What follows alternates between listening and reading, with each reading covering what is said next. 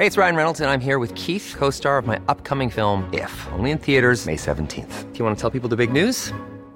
All right, I'll do. Sign up now and you'll get unlimited for $15 a month in six months of Paramount Plus Essential Plan on us. Mintmobile.com slash switch.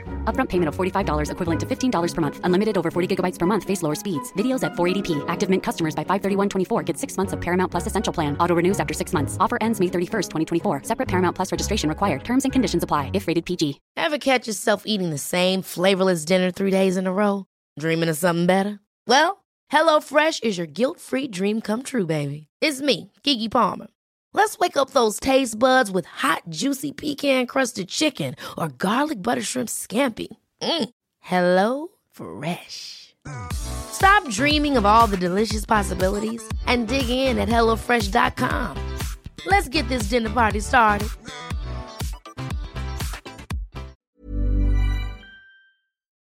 Bienvenidos al podcast Top 50 según Spotify. Vamos en Top 50. Sí. O sea, si hicieran un conteo a final de año de los top 50 más populares podcasts, Mm. seríamos el primero en salir. Sí, porque si, si cuentan de abajo para arriba. Sí, por eso. Siempre ponen primero el, el más jodido. Pero entonces ahí la gente no se harta para que cuando es- ya van de que en el 18 es de que ah, Sí, ya me valió. entonces eso nos puede ayudar. Nos puede servir. Sí, eso digo, yo sé que lo dices porque ha sido tema ese y tenemos ahí, Ha sido tema para ti. pues no, realmente yo te diría que ha sido tema para ti. No, a mí no me importa. Top 50 no está mal. A ver cuántos podcasts en español. 52.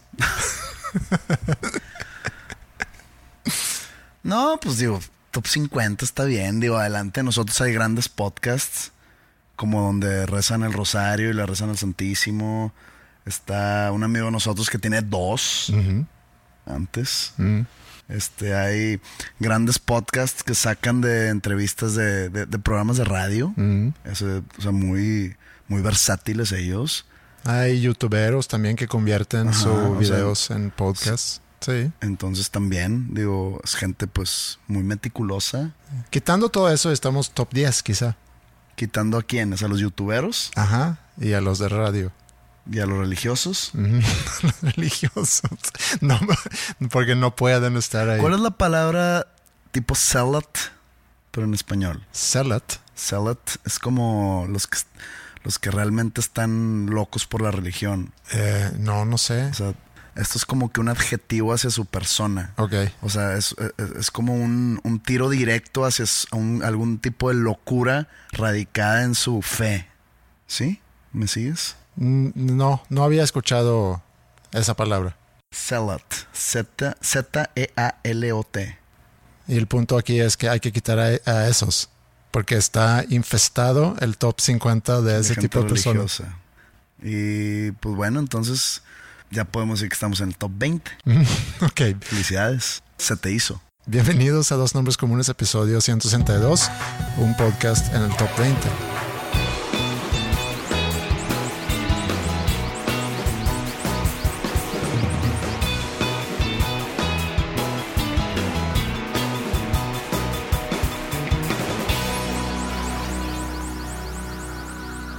Tengo dos amigos que toman su propia orina, Ok.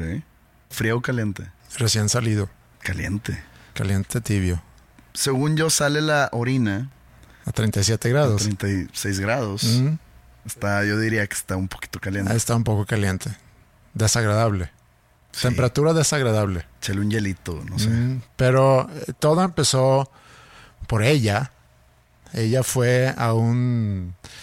Es médica, de hecho, la persona. Médica que también practica e incorpora en su terapia o en su curaduría, ¿se puede decir? Puedo hacer un paréntesis. Claro. El ser médico mujer no se dice ella es médico o ella es músico. Porque, por ejemplo, a, a- a las, mu- a las mujeres que, que es- tocan música profesionalmente se les dice músico. ¿Qué dije yo, doctora? médica. Médica. Sí, es médico. Pero por ahí no va. Ok. Mi comentario va hacia ahora con que dicen hijes. Tengo a mis amigues Mm. en vez de usar la X. Entonces, ¿cómo sentirán las mujeres que tocan música cuando les dicen tú eres músico? Mm. ¿No se sentirán rara? No, no, no se quejarán por ahí. No, Pues- eh, debe de haber tweets escondidos en, en ese inframundo. Seguramente. Es una du- duda genuina. O sea, no, no, no estoy queriendo como que levantar flamas. ¿Crees que sea un problema? Porque creo que sí les dicen eh, músico o médico. ¿Sabes qué? mujer.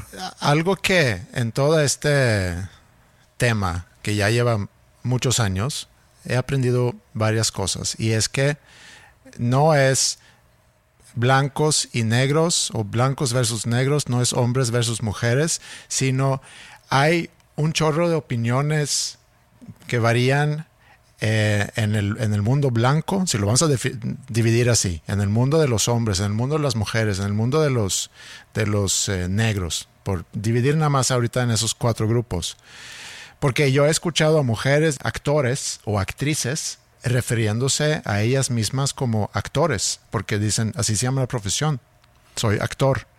Y, y, eh, también podemos ver ahorita negros que están eh, cuestionando las protestas y, y to- entonces no es de que nada más por ser mujer quiero que me digas médica o música o Nadie dijo eso. no no no pero como respuesta a tu pregunta estoy seguro Que debe haber. que hay mujeres y que hay hombres que también dicen debería de llamarse médica o debería llamarse presidenta o debería llamarse música porque es mujer. Ok, una disculpa por esta interrupción larga. Un paréntesis que fue un paréntesis muy grande. Sí, así son mis parentes. Está bien. Ya regreso a... Por favor, a la médica. Bueno, esa médica o médico emplea también como que cosas alternas en su, en su tratamiento. Una de ellas siendo la orinoterapia, se llama, que implica tomar tu propia orina. Pero la tuya. Sí, la tuya. Creo que si es la mía no hay tanta bronca. O sea, sí me causa un problema. Pero si voy a eh, tomar meados, espero que sean los míos. Sí, Pero qué tal si te dicen, hombre, mira, llegó el, el otro día este, un viejito que, que tiene unas células bien poderosas y pues nos dejó una dotación. Pero mi, mi lógica me dice, por más que pudieras argumentar a favor de ese tratamiento, yo diría, hmm, a ver, el proceso de lo que yo expulso de mi Las cuerpo, toxinas que salen, pues es- son las cosas que el cuerpo no necesita, quiero pensar. ¿por qué tomarlas de nuevo? Porque debe echarlo de regreso. Pues debe haber una lógica como el tipo de vacunas. Que dicen, si quiero evitar Ajá, que entre un virus a mi cuerpo, ¿por qué me estás inyectando el virus? sí. Si sabemos por qué. Entonces creo que... Creo que la- tiene que ver Creo eso. que las toxinas en, en- en un- en una orina va por ahí. ¿Quiénes- hay quienes lo aplican también, por ejemplo, en su... para quitarse arrugas. ¿Su orina? Ajá. Yo alguna vez leí, no, no leí, escuché en, a nivel rumor que Rod Stewart en sus años mozos, antes de cada show se echaba un shot de su propio semen, que implica muchas cosas. O sea, implica el tener que masturbarse antes de cada show. Mm. Y él tocaba mucho. Sí, entonces es masturbación diaria. No creo que tuviera ahí como que en su staff alguien que se encargara de mantener congelados sus muestras. Perdón. Entonces, mucha masturbación.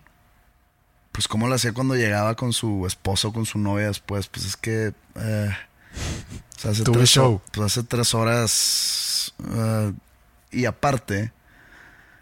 No sé si te acuerdas cuando tú jugabas hockey o lo que sea que jugaras allá en tu aldea. Pero, por ejemplo, cuando yo jugaba fútbol, había también como que una leyenda urbana que decía que no te masturbas antes de jugar porque vas a jugar mal. No sé dónde radicaba esa idea, de dónde salió, pero usábamos mucho la broma cuando alguien estaba jugando mal de que, ah, es que se la jaló. O, Sí. o- o lo usabas tú de excusa. Si se te iba un balón por medio de las piernas, o, o no alcanzaste una pelota, o fallaste un remate, que no, güey, es que me la jalé hace rato. Ah, ok. Y ya se perdonó. Y se perdona. Ajá. Sí, eso de Rod Stewart no lo había escuchado.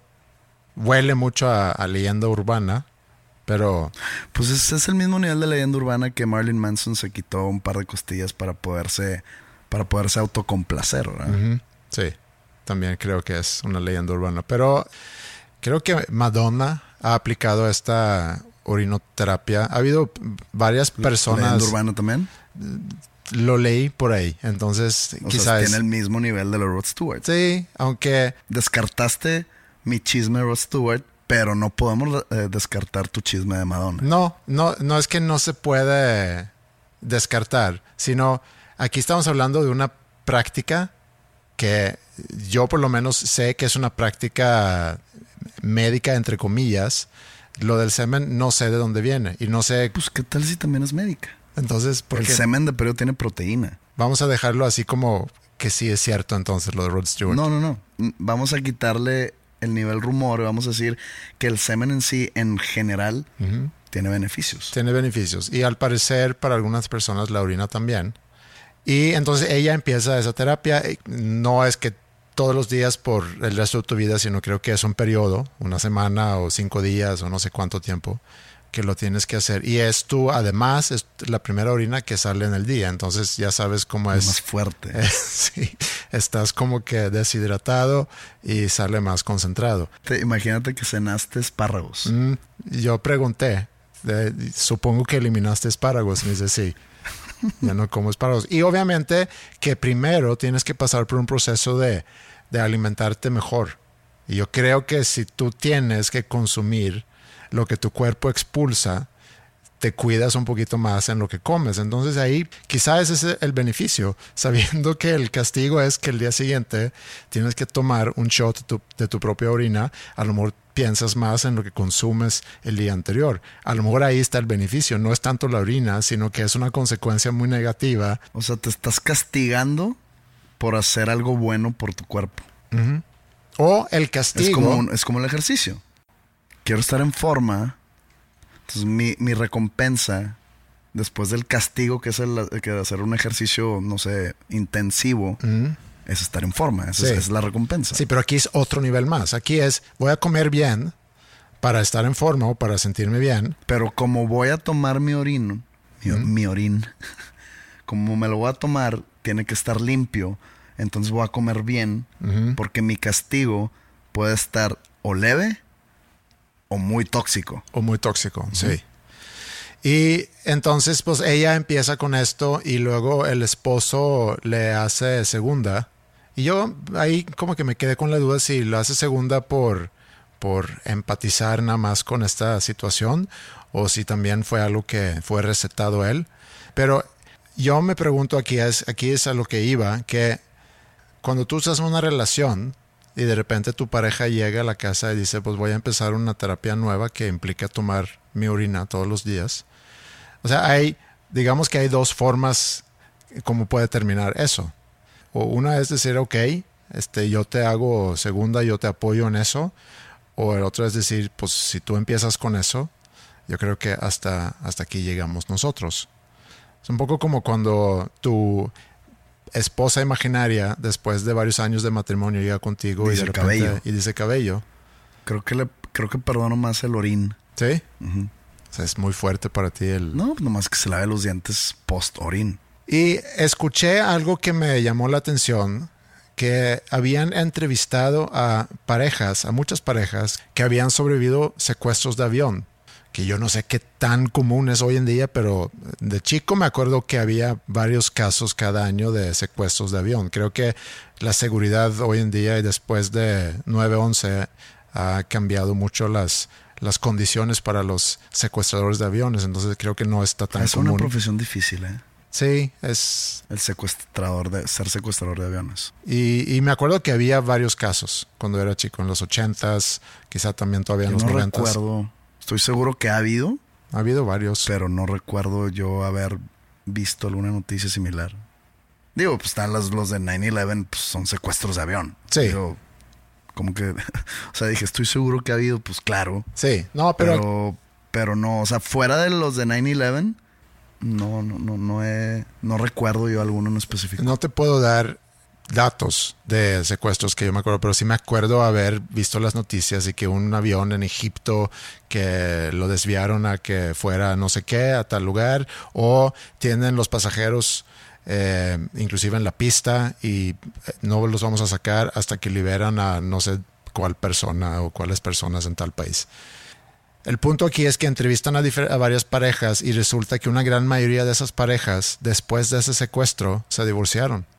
O sea, es como cuando las parejas se separan por haber perdido un hijo. Digo, no es por el hecho de haber perdido un hijo, sino porque el seguir adelante es, ha de ser muy rocoso, muy difícil. Eh, sí, ha de ser muy difícil. Este, no, no, no, no, no quiero ni entrar en el tema, porque pues ha de ser yo creo que lo peor pero puede ser algo similar. Es un, es un post-trauma muy fuerte. Es vivir una crisis juntos y ahí darte cuenta, y por eso lo comparo, aunque, aunque la comparación puede llegar a ser burda, pero es tú en una crisis puedes conocer lados de tu pareja que antes no conocías y eso puede hacer que cuestiones toda la imagen que tú habías construido de tu pareja.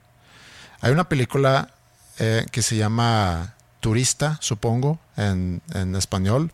Es una película en sueco.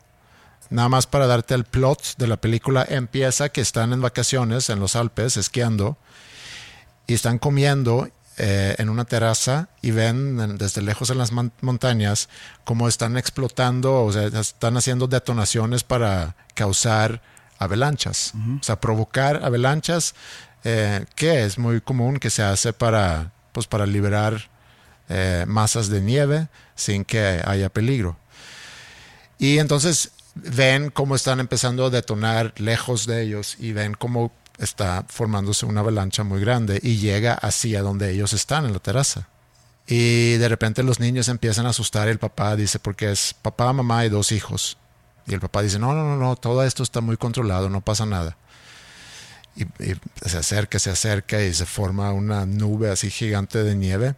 Y la mamá también empieza a ponerse nerviosa y, el papá vuelve a decir, no, no, no, aquí no va a pasar nada, es, saben lo que están haciendo. Y ya está muy cerca esa avalancha y de repente el papá se para y sale corriendo. Y la mamá agarra a los niños y ya no alcanzan a correr, sino se, se esconden abajo de la mesa. Así prácticamente empieza la película. Y el resto de la película es ese suceso, esa reacción del papá, cómo afectó la relación eh, en esa pareja. Pues pasó lo mismo en Seinfeld con George Costanza, que están como que en una piñata con payasos y, y se empieza a incendiar el basurero de la cocina.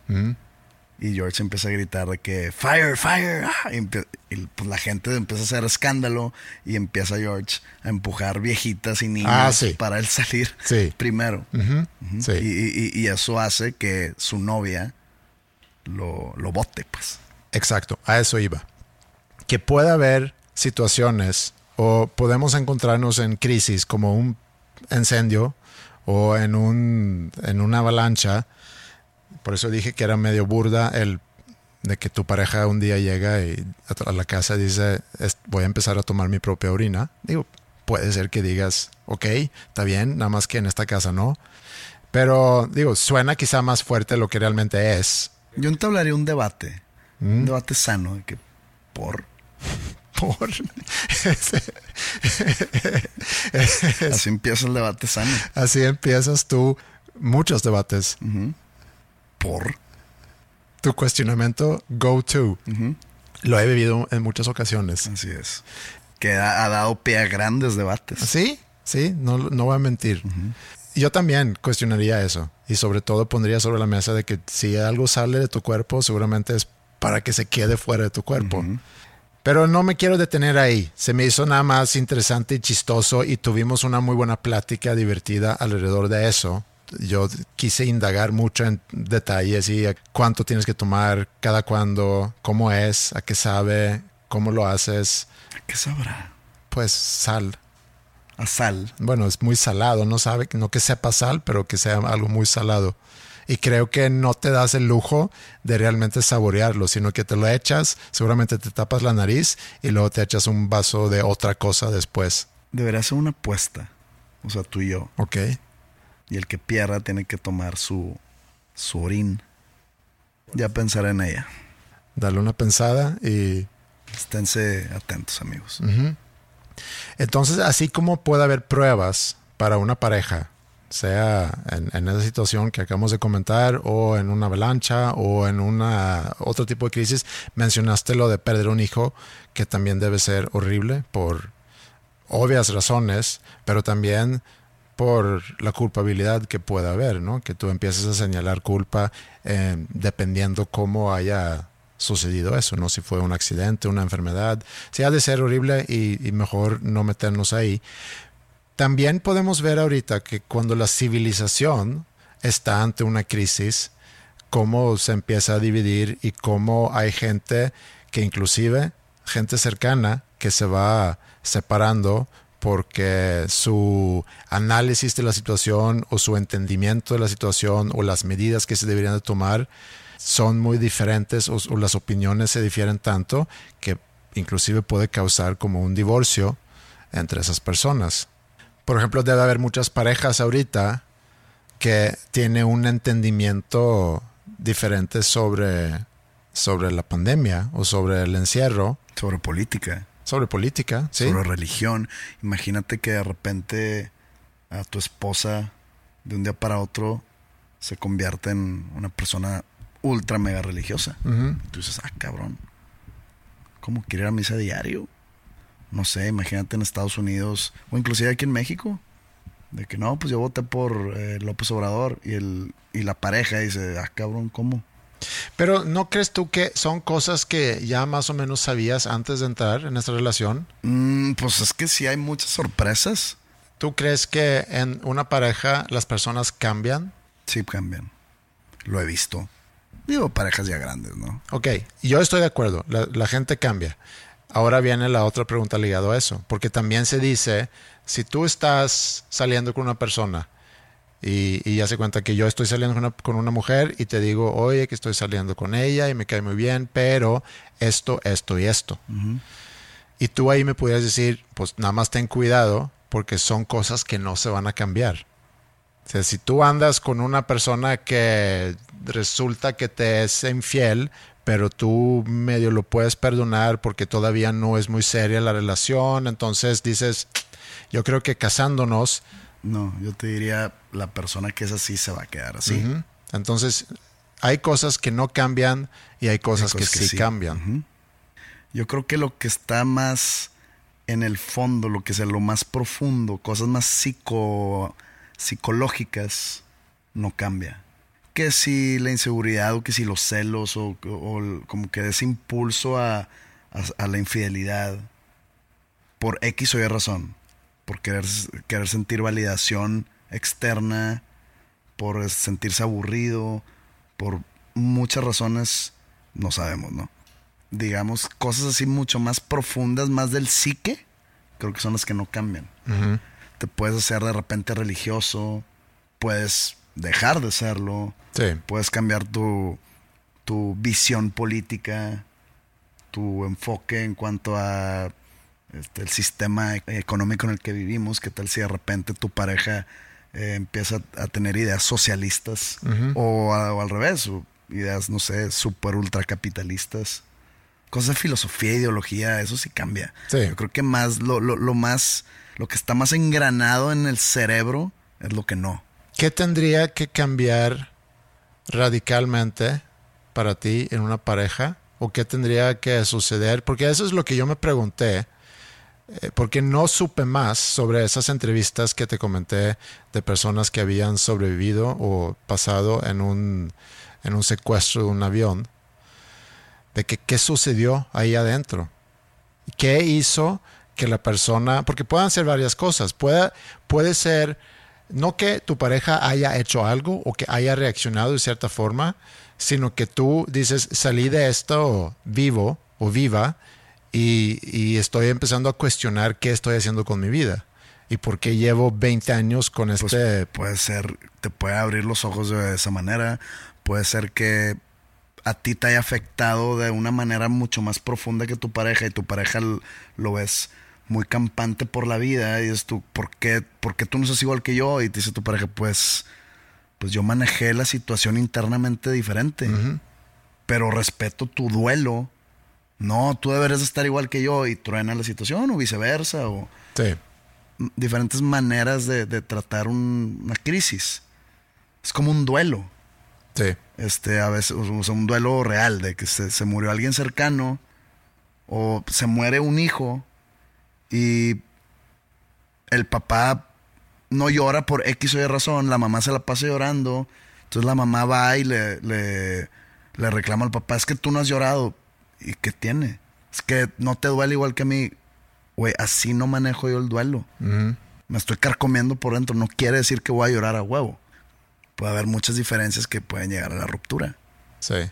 Y ahí es donde la empatía no funciona. O ahí es más bien como que la empatía al revés. Que tú esperas, o que yo espero que tú te pongas en mis zapatos para sentir lo mismo que yo siento, y no lo haces, no es necesariamente por tu falta de empatía, sino simplemente que viviendo la misma situación, O sea, la, el- el- la moraleja es, no esperes de la gente que reaccione de la igual manera que tú. ujú, O sea, también en, en rupturas, oye, hay personas que, no sé, se aguantan más en tener otra pareja y así, y así se manejan. Y hay otras personas que a la primera caen con alguien más. Eso no quiere decir que le importe menos uno a otro, es maneras distintas de, de lidiar con ese rompimiento. sí. Lo que sí podemos recomendar es si tu pareja un día llega a la casa y dice voy a empezar a tomar mi propia orina, pues hazle segunda para que tú también puedas mejorar en tu salud.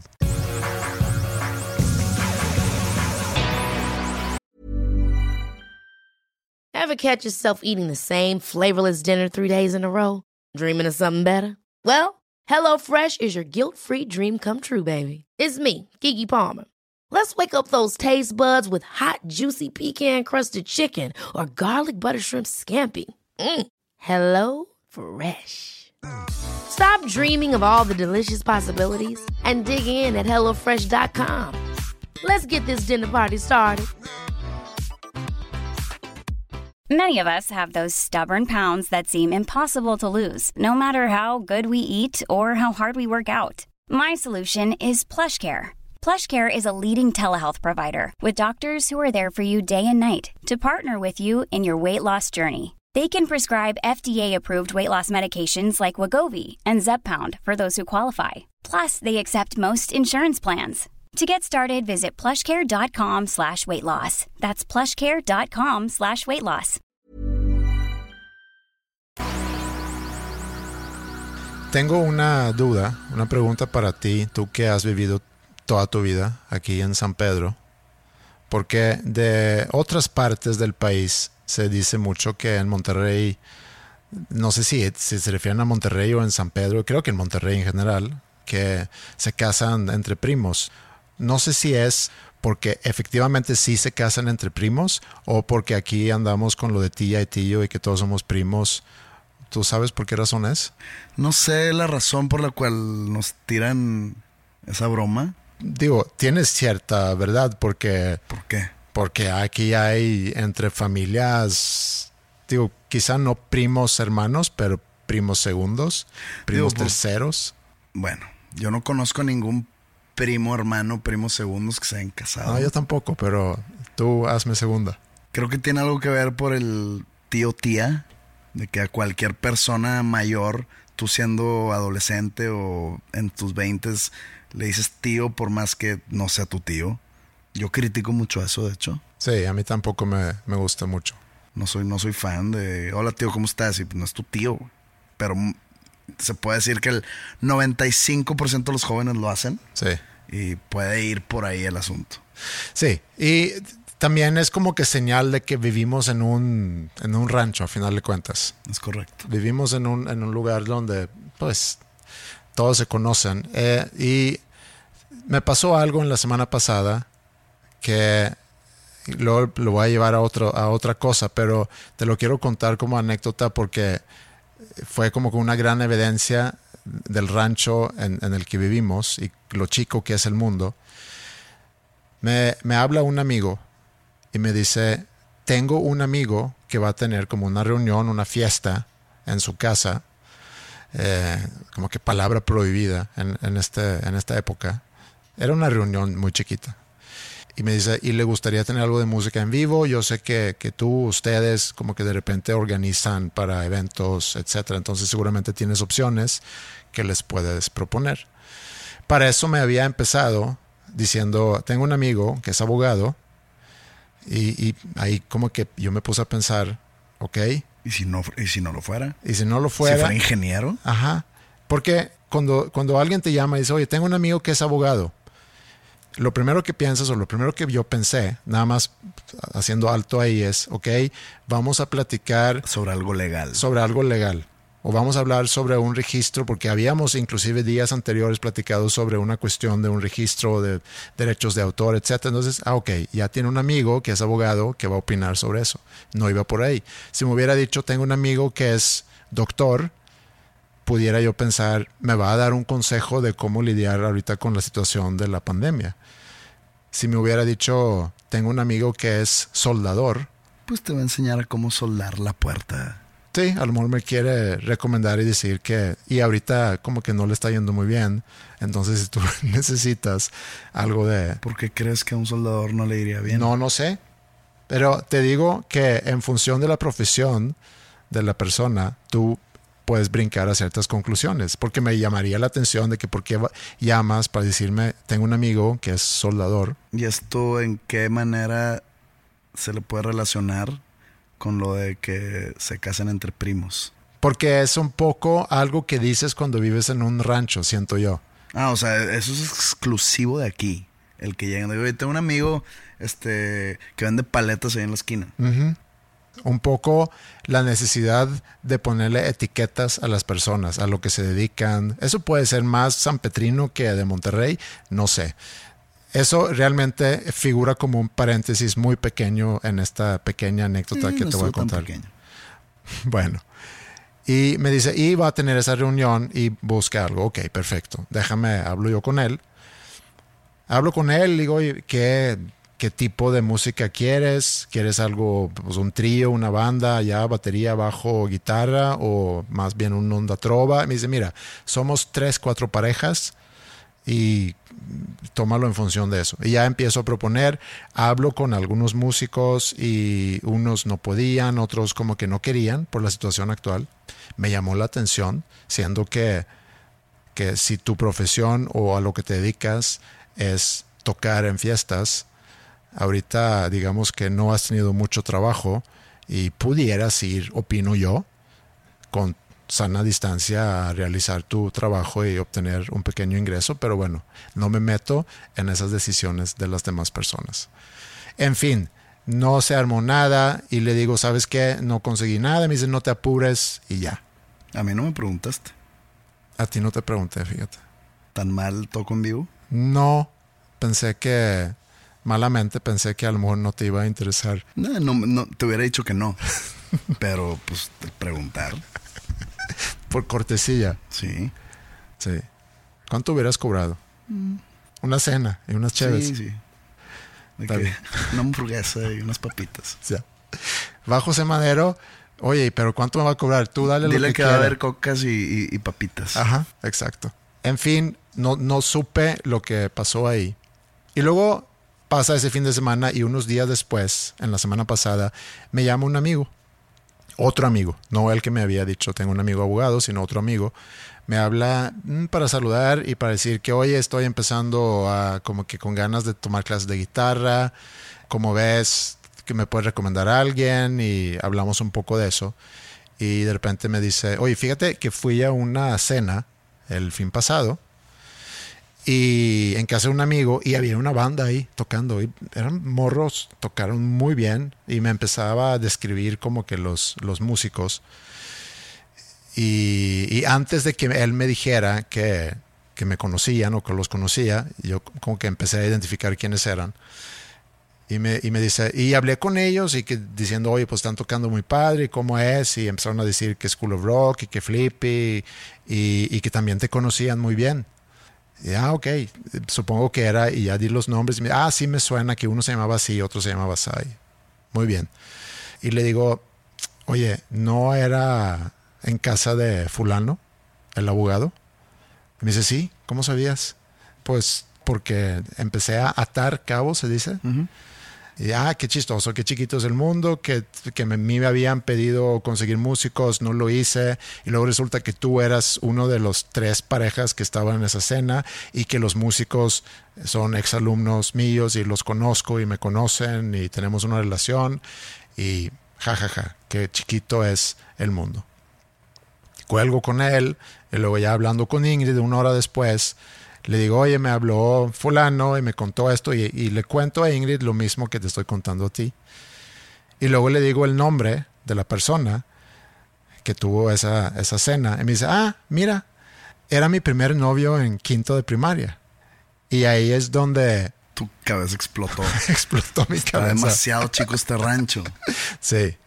Y empezamos a platicar un poco sobre, sobre esos primeros amores y hace poco, y sé que, tú también la has escuchado, el hijo de Flippy, él tiene como su...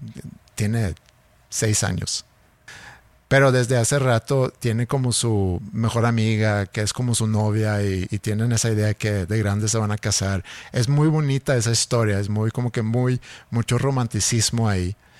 Y ahorita con esta situación, ella cumplió años, no me acuerdo, fue hace unos meses, pero todavía en la pandemia, y que no se podían ver, y que él fue con su papá y dijo, oye, pues quiero hacer algo por ella, porque cumple años, y, y, Flippy le dijo, pues, ¿por qué no le haces una canción? y empezaron a escribir la letra y empezaron y él es muy bueno para idear canciones, o sea, saca melodías y empieza a tocar ritmo, obviamente con tienen buena ayuda en casa, digamos. Pero pero está bien padre la canción. Es más, yo creo que pudiéramos hasta terminar este episodio con esa canción, se lo voy a pedir a Flippy. Y bueno, canta esa canción, yo le ayudo a hacer como un pequeño video y pues qué gran regalo dio a su amiga slash novia. Ah, claro, o sea, está enamoradísima la morra. Sí, ¿y cómo regresas de ahí? Sí, no. Y pobres batillos en el futuro la tienen muy difícil. No, la barra ya se puso muy alta. No le mandó una docena de rosas. No, ni un pastel. No, eso fue un home run. Y yo recuerdo cuando yo tenía esa edad y, y cuando empezabas a tener como interés por chavas, pero pero que era un interés más de curiosidad, no sé qué tanto era de atracción real. O sea, no sé en qué edad empiezas a sentir como una atracción, digamos, sexual por, por mujeres. Yo creo que temprano, pero no lo entiendes. O sea, no sabes qué está sucediendo. Sí, porque yo me acuerdo estando en casa de una vecina, tenía seis años, y, y estábamos jugando ahí, ella y yo, como que éramos amigos, y de repente una cosa llevó la otra y de repente estábamos sin ropa jugando en la cama de sus papás. Jugando, no me acuerdo exactamente, pero era un pues un juego de exploración, digamos, que pues no llevó a nada, pero teníamos esa curiosidad los dos y, así terminó y entró, no me acuerdo si su mamá o su papá al cuarto y se hizo un escándalo y se me hace que ya no pude yo regresar más a esa casa. No sé por qué a mí me culparon. Yo tengo una, yo tengo una historia similar, mucho más chico, que no sé por qué no se me ha olvidado. Son cosas que debiste haber dejado en una bodega en tu cerebro, cerrado con llave, pero tengo una, una historia similar. Pero yo tenía que, ¿qué te gusta? Cuando estás en kinder, ¿qué edad tienes? 3, 4, 5. Ok. La voy a dejar que tenía 5 años. Uh -huh. O sea, en kinder cuando todavía no entras ni al colegio. Sí. He contado en, en, en, algún, en algún escrito que he publicado dentro de mis vastos libros mm. y colección literaria que tengo. ¿Top mi nombre. qué en, en listas? Eh, fue top 1. Top 1. top 1. Este, Vaya tu decepción entonces con, no, con, este podcast. No sé creo que fue en el odio odiar. No estoy seguro. Uh -huh. Creo que ahí está esta historia. Bueno, no está esta historia, sino hablo del kinder un poco. Pues yo estaba en un kinder de una señora, me acuerdo del nombre. Y pues pasan muchos, muchos, muchos, muchos años y yo estaba en prepa, ¿no? y en prepa teníamos como hora libre. Y había un amigo de la prepa que vivía cerca, pues no, no, no cerca, pero pues llegabas en 10 minutos a su casa. Entonces dice, vamos a desayunar a mi casa. Digo, yo ya, ¿qué, qué edad tienes en prepa? 16. Sí. Ok, entonces pues llegam- llego yo a- con mis 16 años a casa de mi amigo con otra, con otra gente, o sea, éramos como cuatro o cinco. Y llega la mamá de este chavo, me ve y me dice, ¿tú no te llamas Pepe? Y yo, sí. Pepe Grillo, ¿cómo has estado? Y yo, ¿qué, pedo? ¿Quién es esta señora? ¿Y por qué me dice Pepe Grillo? De que soy yo, tu maestra del kinder. Y yo, ah, sí, pues yo sí fui a ese kinder. De que pues yo soy, no, de que no quiero decir su nombre. Miss Nancy. Y yo, ok, sí. Y y- y de, de niño yo te decía Pepe Grillo porque no te, no te quedabas quieto, te lo pasabas salte y salte y salte. Y yo, madres, total, estos güeyes, o sea, mis amigos de la prepa de, de- de ese salón, me decían Grillo. Ajá. Ok, no, no es para que la gente me diga Grillo. No, así nacen los apodos. No, no, no, pero no. Digamos que no, no evolucionó el apodo. Nombre del No episodio trascendió. Pepe Grillo. No trascendió. Ok. Eh, nada, claro que no va a ser ese el episodio. Bueno, es ese Kinder de Miss Nancy. Y me acuerdo que yo tenía una, amig- una amiguita. Ya regresamos a, a- a mis cinco años, no, no, no de 16. Que se llamaba Caro. Este sí es nombre real, pero no, no, no, no, no tengo idea qué se hizo de ella. Pero me acuerdo, no sé por qué me acuerdo de, de su cara. Y me acuerdo pues que se llamaba Caro. Y no me acuerdo cuál era este, la naturaleza de nuestra relación. No sé a qué jugábamos. No me acuerdo, pero era mi amiga. No era noviecita, no era como el, como el hijo de Flippy. No, no, no, no, no iba no va por ahí el asunto. No, no, no había nada romántico alrededor. Y alguna vez me acuerdo que me invitó a jugar en la tarde a su, a, a su casa.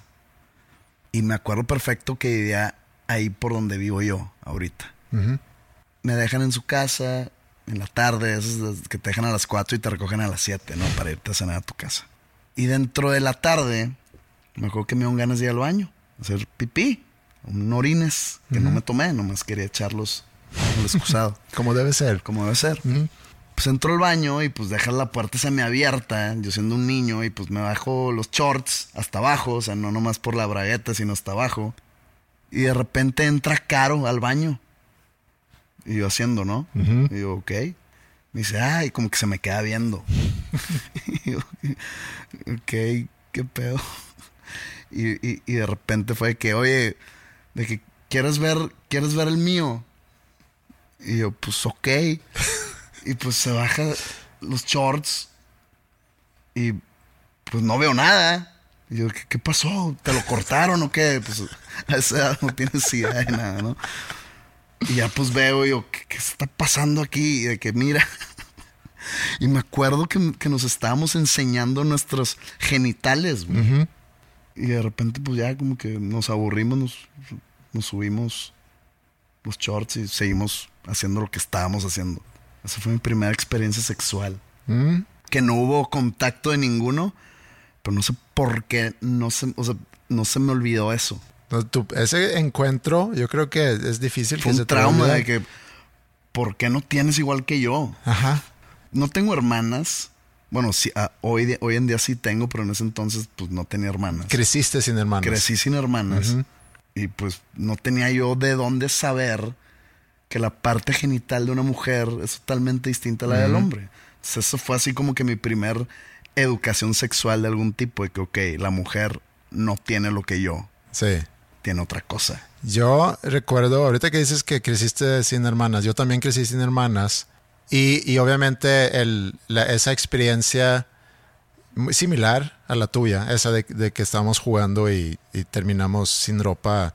Bueno, fuimos quizá un poco más allá de nada más enseñarnos. Pero lo que ves ahí es algo que no causa ninguna emoción. Ah, y no, no, no, no es emoción. Fue como que dije, órale. Sí. Se- fue un descubrimiento. Sí, yo también crecí sin, sin hermanas, pero con una prima que es un par, par de años mayor que yo, o dos, tres años mayor que yo, eh, que siempre estuvo muy cerca de la familia, la hija de una hermana de mi papá. Y fuimos a un viaje para esquiar y ella se vino con nosotros. Y, y recuerdo que estábamos viviendo en el mismo cuarto. Ella en aquel entonces habrá tenido, no sé, 16, 17. Y me acuerdo que un día como que ella se cambió y se quitó pues su camisa o su blusa o, y se dejó topless.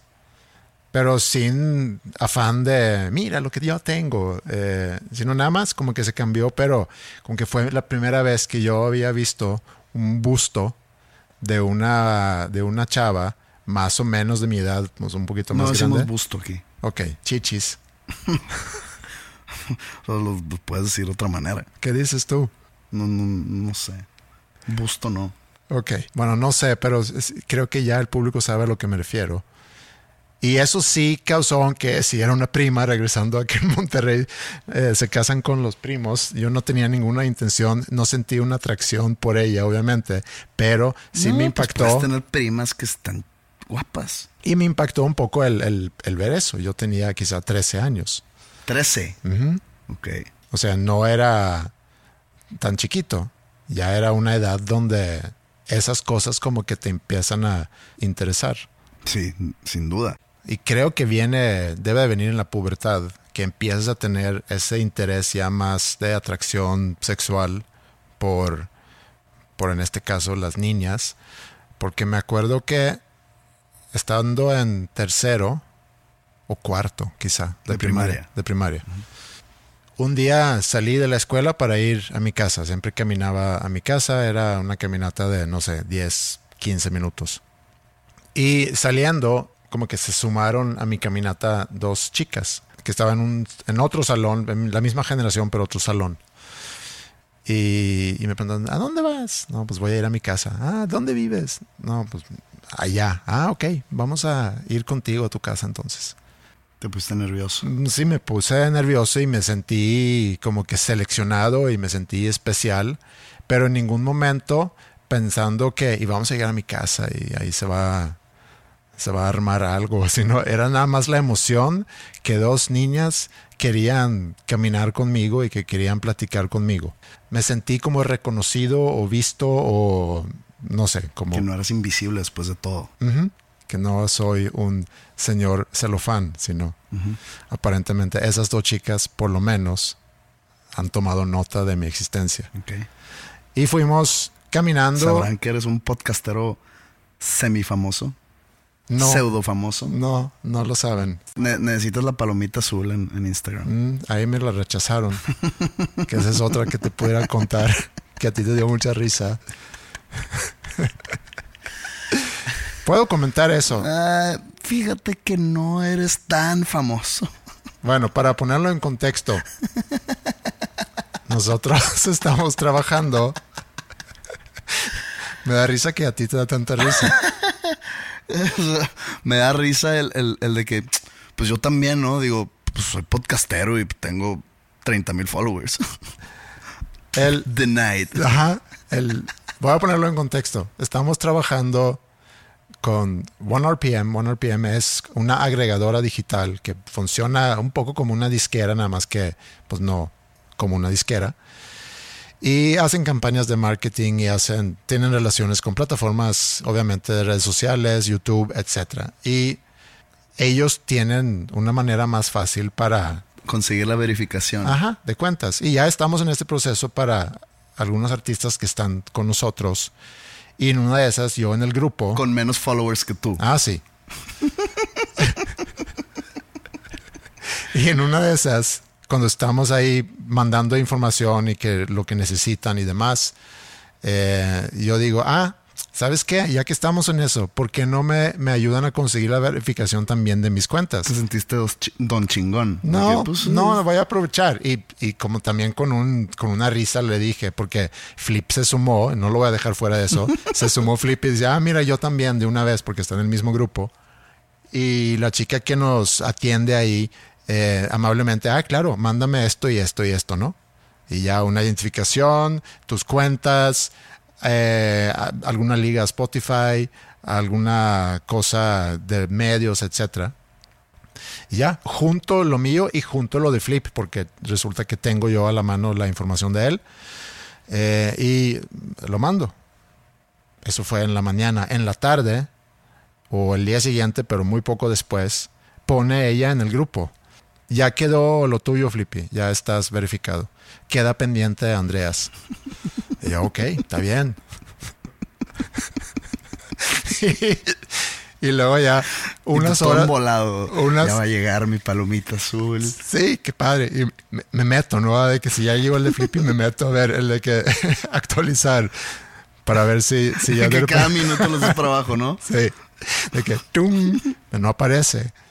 Y entonces, eh, unas horas después, me manda esta chica, me manda un mensaje, pero ya no en el grupo, sino en privado. Me dice, oye, fíjate Andreas que rechazaron tu solicitud. Y yo, ah, bueno, pues ni modo. Es el efecto madero. No sé, a lo mejor porque vieron que, ah, mira, está muy relacionado. Toda su famosidad. No, no, no, es el efecto madero. Es el por lo que estamos en el top 50. Uh -huh. Mucha gente que le interesa porque es seguidor de mi música. Uh -huh. Hay gente que no es seguidor de mi, de mi, música y le interesa el podcast. Hay gente que no le interesa el podcast porque decimos mucha estupidez. Y hay gente que ni le da oportunidad al podcast porque, ah, ahí está ese pendejo. O sea, yo. Ese es el efecto madero. Entonces, ¿cómo aplica aquí? Ah, es el que habla con este pendejo. No, no, no. Niégale la palomita. Aunque ese pendejo sí tiene, sí tiene palomita. En tu caso, yo creo que no, no les quedó de otra. Sí, o sea, fue de que le tienes que dar palomita. Uh -huh. hay, hay, hay, hay, muchos impostores ahí. Sabemos. Yo creo que fue el MX en tu nombre. A lo mejor. Porque dicen de que, a ver, sueco, uh -huh. pues tiene un nombre muy no mexicano. Y aparte se apropia nuestra cultura con el MX. Sí. Puede haber por sido apropiador. algo así. Por apropiador, sí. Que fui víctima de, o no sé, no que víctima, sino más bien abuso de eso. Uh -huh. Y ya vivo con las consecuencias. Así es. Es mi shot de orina en la mañana. Uh -huh. Bueno, entonces sí, tengo que hacer algo al respecto. Me dice esta chica amablemente otra vez que, sabes que en un mes podemos intentar de nuevo. Y, y Hazte más famoso. Pues junta más información. junta más followers, güey. junta más followers. Bueno, eso fue el paréntesis. Pero sí, en esta ocasión me sentí muy verificado por esas dos chicas que me acompañaron a mi casa. Y llegamos a mi casa y me dijeron, bueno, ¿ya llegamos? Sí, aquí vivo yo. Ah, bueno, ok, bye. Y, y se fueron, ¿no?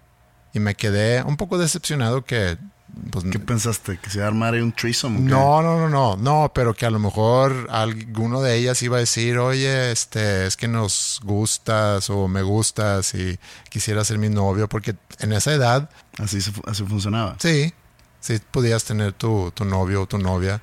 A, mí me pasó algo, no del estilo, pero me recordó tu historia a la mía, entonces mm. se puede decir que sí es del estilo yo toda mi vida estuve en post kinder de Miss Nancy. Pues yo a mí me mandaron a un colegio de, de puros hombres, de los legionarios de Cristo. ¿No te decepcionó eso? Pues creo que estaba yo muy chico para saber. Ya. Yeah. Fíjate que ahora que hago cuentas, si yo entré a, a ese colegio de puros hombres a los tres años, pues entonces mi historia con Caro fue pues cuando tenía tres. Uh -huh. Uh -huh. wow. wow. Muy precoz de mi parte. Sí. Bueno, entonces pues toda mi primaria, o sea, todo el maternal transitorio preprimaria, todo primaria y todo secundaria, yo lo viví en un colegio con puros hombres. O sea, nunca tuve en mi salón mujeres. Hasta que entró a prepa. Entonces, pues yo llego a la prepa, el primer día de clases en prepa ya, con, ya fuera de la institución eh, religiosa educativa del cual fui parte muchos años, pues estoy sentado en un salón con mujeres por primera vez en mi vida a mis 14 años y una niña al lado mío me pidió mi lápiz. ¿Me prestas tu lápiz? Dije a la madre, ya. Este, voy a tener novia, este, ¿Dónde me voy a casar? ¿Cómo le voy a decir a mi papá que me voy a casar tan joven? Chingada, ¿dónde muere luna de miel? No tengo dinero. Este, puta, voy a tener que meterme a trabajar, voy a tener que dejar mis estudios. te lo juro, dije, esta morra me tira todo el pedo. Y me pidió el pinche lápiz. Y todos esos pensamientos fueron reales. O sea, me fui de ahí y le conté a mis amigos, dije, güey, no sabes qué pedo. No sabes qué pedo. De que Marianita me pidió el lápiz, qué pedo, güey. O sea, pues nunca lo he hecho, soy virgen. ¿Dónde compro condones? Bien puñetas. Pero bueno, juventud, divino tesoro. Te vas para no volver.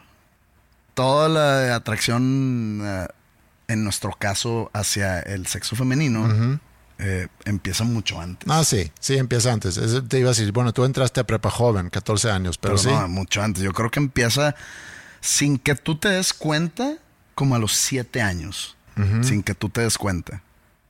Y luego ya con más noción, donde empiezas como que, ay, ah, no sé, tu maestra se, se hace para abajo porque te va a revisar una tarea y de repente pues ves, ¿cómo se le llama eso? Co- Como que cuando ves su escote es como ver al sol, ¿no? de que, de que tienes que, eso sale en Seinfeld también, tienes que verlo por una milésima de, de segundo, porque quedarte más es muy peligroso. Sí. Eso te das cuenta de niño. Entonces de repente ves de que el escote, ay, cabrón, y, y, pues sientes cosas. Que es muy incómodo eso. Y ahí es un pequeño cuestiona, una, o reclamo, iba a decir, pero es, una, es un cuestionamiento eh, que creo que puede ser muy incómodo para una mujer. Que si tú estás hablando con un hombre y la vista del hombre se dirige hacia tu busto, voy a usar esa palabra. Estaba hablando de niños. No, no, no, pero yo llevo eso a, a un contexto ya de adultos. Que yo creo que a todos nos ha pasado que estás platicando con una mujer Y te concentras en ver sus ojos porque porque tiene un escote muy, muy pronunciado. muy pronunciado, inclusive puede ser que tenga un, un collar con que como que, que va cayendo que hacia descanse allá. ahí. Ajá. Y, y es como que, híjole, pues es una trampa esto. Es una trampa, o sea, es, es Es imposible. Y por eso te tienes que mega concentrar. Ujú. Y no escuchas nada porque nada más estás, estás realmente concentrándote en ver a los ojos. Ver a los ojos, ver a los ojos. No estamos juzgando. Acá es la reacción, en este caso, de cuando éramos niños. Hacia ese tipo de, eh, ¿cómo que se puede decir? Vestimenta o ese tipo de... Y como niño eres más descarado, entonces te puedes quedar viendo por cinco minutos. Y no puedes culpar al niño. No. El niño está viendo algo que nunca ha visto. Digo, que, que no tiene memoria, que en algún momento se alimentó de ahí. No sé qué le pasó a Caro. Estoy seguro que ella no se acuerda de mí. No sé nada de Caro. Ayúdame a encontrar a Caro. Caro, si nos escuchas, por favor, manda un mail a podcast.com con o sin foto. Con.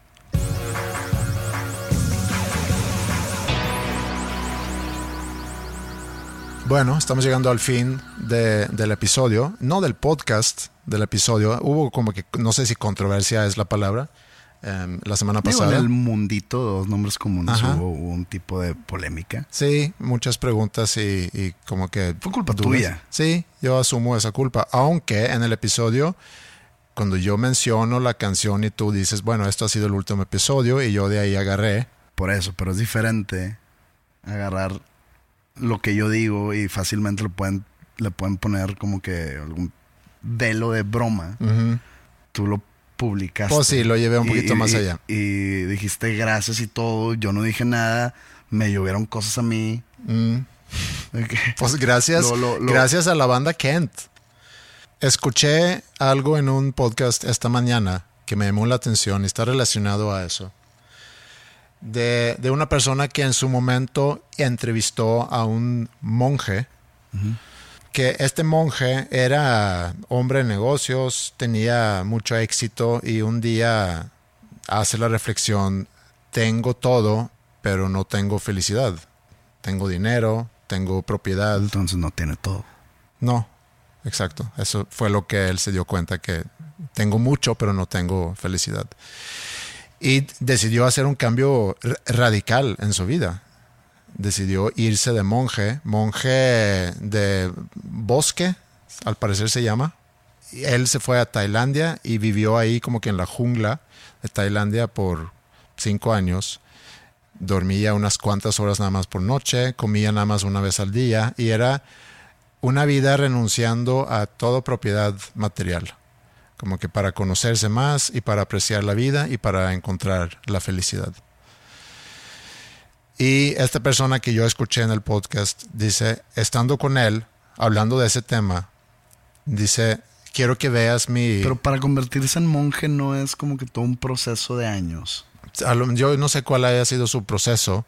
O sea, si yo me quiero ir mañana sacerdote, no es como que voy a amanecer mañana siendo un sacerdote. No, pero sacerdote es eh, otra vez, como suele pasar aquí, hablando sin saber. Pero si tú quieres ser sacerdote, es todo una formación Por eso, teológica. por eso. Pero Pues un monje, pues yo creo que es lo mismo. sí, pero no es tan el, el- el budismo que es religión, pero Es también es una filosofía. Es, es diferente ser seguidor de Buda a ser un sacerdote budista, o cual sea el término. Pero ir de monje puede ser que seas un seguidor nada más, no necesariamente que No creo, eh, siento que es un título que se gana. Bueno, vamos a dejar pendiente Pues Entonces el mañana, curso, mañana me puedo hacer monje sin pedos. el curso que haya tomado para convertirse en ese monje. El caso es que cuando están en esa entrevista, le dice, tengo aquí mi, mi anillo de matrimonio y quiero que, que veas lo que dice adentro de. Comúnmente se pone la fecha. la fecha Las iniciales. para siempre, este, tú eres el amor de mi vida, etcétera, etcétera. En su anillo decía en inglés, This too shall pass. Esto también pasará. Así se llama una canción de George Harrison, ¿no? No sé, No all things must pass, ¿o ¿no? No ex. sí, pero cuando pensamos en el matrimonio, ilusamente se dice. Ingenuamente. ingenuamente es que partimos de que esto va a durar para siempre. Y, no estoy diciendo que, que haces con tu matrimonio para que no dure para siempre. Creo que es- está bien. Si logras que dure para siempre, qué padre. Si te das cuenta que, que no tiene posibilidades de, pues entonces córtalo y busca otro camino. O sea, no estás tú obligado o destinado de quedarte en una misma situación toda tu vida. Tienes esa, ese libre albedrío para hacer con tu vida lo que tú quieras. Pero es un statement muy fuerte poner, para mi gusto, en tu anillo de matrimonio que esto también pasará. Y puedes interpretarlo de muchas formas, que algún día nos vamos a morir. Y pues lo mismo en algún momento pues pasará obviamente con, con este podcast, porque lo que yo vi eh, en los comentarios de que no, que nunca termine, que, que sigan, Obviamente va a llegar el día. obviamente va a llegar el día, tiene que llegar, tiene que haber, supongo, un corte de temporada, va a haber un fin del, de todo el proyecto, nada dura para siempre. Así es la vida. Pero el mensaje de ese, de ese texto en el anillo y el mensaje que estoy tratando ahorita de comunicar es, mientras dure, mientras exista, Disfrútalo. Con eso nos vamos. con eso nos podemos ir. Y yo quisiera proponerte algo. Eh, hay muchas escuchas que están haciendo música, que tienen sus bandas, que tienen su pues música como solista o en banda. Y que escriben diciendo, oye, tengo mi música, eh, me gustaría que lo que conozcan, eh, o que terminan el podcast con una de mis canciones. Nunca hemos querido como que abrir esa puerta porque lo empiezas a abrir y ya, ya quizás no las puedes cerrar. Pero ¿por qué no hacer, que no sé si tú estás de acuerdo, como una dinámica, un concurso, Sí, estoy. donde pueden, todos los que tienen bandas o música, que esté en Spotify, creo que te- podemos poner eso como requisito. Inclusive podemos hacer un playlist, como que música de fans de dos nombres o música de escuchas de dos nombres. Hacemos un playlist, mándenos ligas y de ahí podemos escoger una canción o la canción que va a terminar el episodio en la próxima semana. Ok. Mándenos entonces la liga eh, de Spotify al mail, ojo, al mail. No lo manden por otro, por otro medio porque ahí se pierde muy fácil. Es al mail podcast arroba dos nombres comunes punto com. Va. Y diría que terminamos este episodio con la gran composición de, de Dante Tamés. Estoy de acuerdo. Y bueno, antes nada más de irnos, no se olviden de la tienda. Hoy viernes termina la preventa de las camisas verdes firmadas. Entonces, si estás escuchando esto temprano, pues métete ahí eh, para hacer tu pedido. y nos volvemos a escuchar en la próxima semana. Adiós.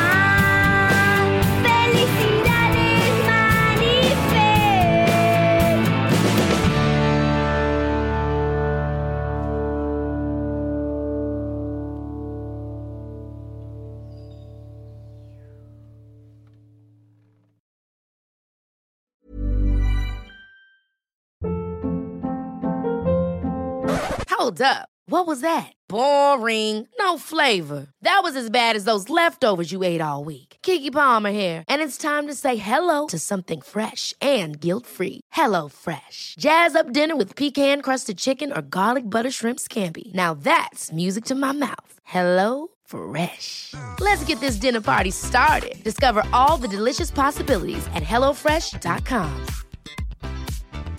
Planning for your next trip? Elevate your travel style with Quince. Quince has all the jet setting essentials you'll want for your next getaway, like European linen, premium luggage options, buttery soft Italian leather bags, and so much more. And is all priced at 50 to 80% less than similar brands.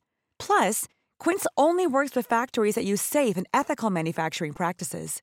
Pack your bags with high-quality essentials you'll be wearing for vacations to come with Quince. Go to quince.com slash pack for free shipping and 365-day returns.